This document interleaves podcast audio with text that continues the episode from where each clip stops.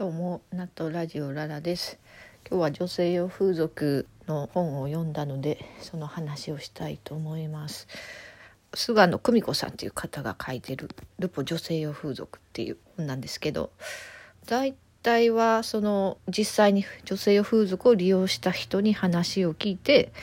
まあその内容をまとめる。なぜ女性用風俗に行ったかとかその経緯とか感想とかですね。そういうのがまあ書いてあって。そのコロナ禍で結構孤独感を感じる人が増えてでそのコロナ禍きっかけに女性風俗デビューした人もすごく増えたみたいなんですよ。うん、でまあ婚活事業とかも結構盛況らしくって。うん、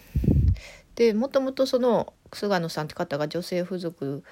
の話を書こうと思ったのはもともと孤独死のルポを書こうとしててでそこで知り合った人が親とか社会との折り合いがつかずに孤独死した男性がいてでその男性の妻である人が旦那さんが亡くなった後にその生きづらさを抱えた女性のために女風を経営しようと思ったっていうそういう人に出会ったのがこの本を書くきっかけになったっていうところが結構印象的で、うん、そういう孤独死と女風っていう違う畑のようだけど地続きであるっていうことも書いてあって、うん、なるほどなって思ったんですけど。で結局そのずっと孤独感を抱えてた人がコロナで敷地を超えて苦しくなった。その自分が孤独であることに直面したとか。その今まで見ないふりしていた孤独を見ないふりをしきれなくなったみたいなこと？が結構大きいみたいですね。実社会での男たちへの絶望とか そういうこともあるみたいです。で本の巻末に宮台さんって私が最近よく聞いてる宮台真司っていう社会学者の人とこの著者の人の対談が載ってるんですけどそこの話も面白かったのでちょっと紹介しますね。パパ活と周辺界隈の参加者は円弧ブームのピーク時をはるかに超える。で女風ってのは25歳以上の女性が多くてパパ活周辺会話は25歳以下が多いみたいです。で共通の要因としてはまず一つ目に性愛に自然に乗り出せる界隈がなくなっていることで2番目に相手がタコ足状態でもセラピストだから仕方ないまあ、セラピストっていうのはあの女風のサービスをする男の人のことですね。でホストだから仕方ないという自分への言い訳。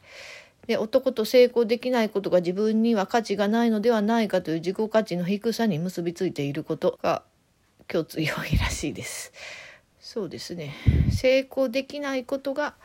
自己価値の低さに結びついてる人もまあ一部いるっていう感じだと思うんですけどね。そういう人もいるしそういう孤独感を深めた人が多かったっていうことだと思うんですけど。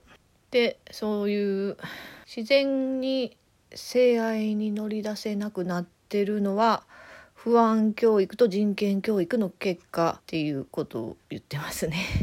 うん、不安教育に人権教育が重なり性愛を加害被害の図式で性の問題を教えるようになった。いかに性被害に遭わないかという話が主軸である。それによって性体験そのものに怯えるようになった。だから性愛のプラスの側面も同時に若者に伝えていくべきだっていうことをよく言ってます。この宮台さんって人は。まあ確かになとも思うし自分が子供の頃はうん確かにもう少し純粋に憧れられてたかもと思います。うん、そういうそのバースデーとかそういう雑誌とかにも性愛体験の投稿とかがよくあったりしててエルティンとかねそういうのを見てんのも面白いエンタメの一つとして捉えてたし、うん、そういうなんか暴力行為。SNS を見てるとやっぱりそのひどい目にあったってことの方が注目されるし拡散されるし。でそこでマイナスイメージを持ちやすいっていうのはすごいあるかなって思いますね。うん、であと、えっと、女風とパパ活界隈の違いみたいな話もしてまして。女風で女が自己価値を回復できるのに対して東横界隈グリ下界隈を含めたパパ活と周辺界隈では女が自己価値をますます失います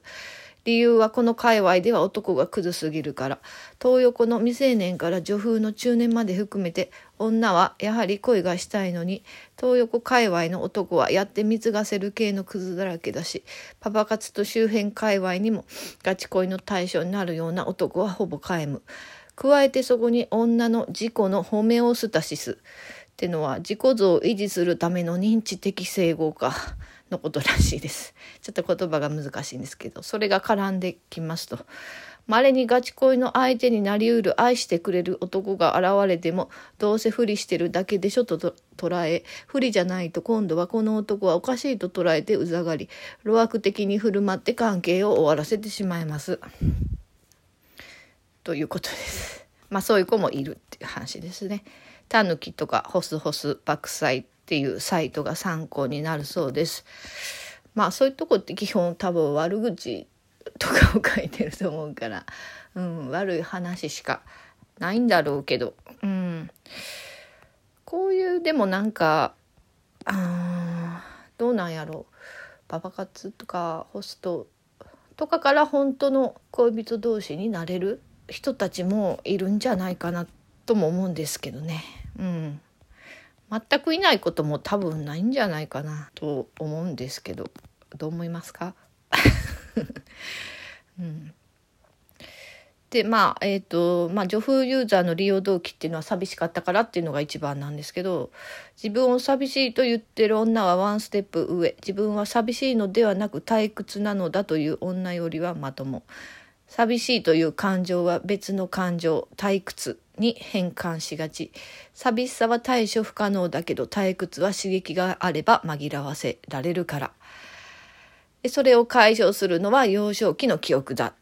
と言っています。幼少期の記憶。えー、幼い頃に寂しさから救い出してくれた人がいたという記憶。同じ世界に入って協力できた記憶。例えば仲が良くなかった女同士とか家族を顧みなかったお父さん とかと没頭して同じ世界に入ったっていう希少な記憶をリマインドセットするっていうのがいいらしいです。ちょっとここがあんまりよくわからなかったんですけどね仲が良くなかった女の子と同じ世界に入った経験レアケースですねでも確かに記憶をたどるとあるかもとも思いますしうん、私そのボス学年のボスみたいなこう 家がまあ近かったのと同じ塾に通ってたので、うん、仲良くしてたんですけど私はあんま好きじゃなかったけどその同じバレーボールのチームでもあったしそれで一緒になったっていうその共同身体性って言うんですけど そういう経験は確かにあってうんそそれがこの 自己価値の回復みたいなところにどうつながっていくかっていうのがいまいちまだピンときてないんですけど、うん、でもそれは私が割とその性愛を肯定的に捉えてるからそういう記憶を呼び起こして自己価値を回復するっていうイメージが湧きにくいのかもしれないです。うん、もし、うん、すごくそういう、うん、自己肯定が下がっている時に思い出すといい感じになれるのかな？っていうちょっと曖昧な話ですけどちょっと一回ここで切りますね。またまあもうちょっとだけ続き話します。では聞いていただいてありがとうございました。さようなら。